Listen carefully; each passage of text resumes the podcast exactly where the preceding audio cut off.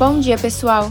Aqui é a Giovana Mendes, gerente de operações da Linf, e nessa sexta-feira, dia 17 de fevereiro de 2023, eu vou analisar com vocês o gráfico diário da JBS, uma empresa que atua no setor de consumo e varejo, realizando o processamento de carnes, a produção de alimentos e a comercialização de produtos variados.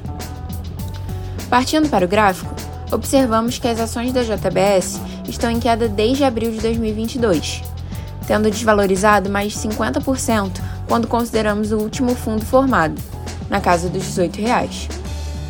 É válido ressaltar que esse nível de preços não é observado desde dezembro de 2020, e todo o movimento citado anteriormente ocorreu dentro de um canal de baixa, ainda que com falsos rompimentos.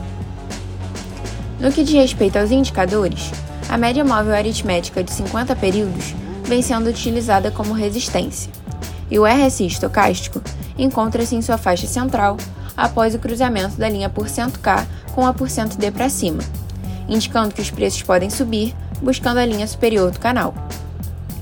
No entanto, de modo geral, não temos nenhuma sinalização de que a tendência atual possa vir a reverter, sendo mais provável que o ativo continue a desvalorizar no médio e longo prazo, buscando os próximos suportes.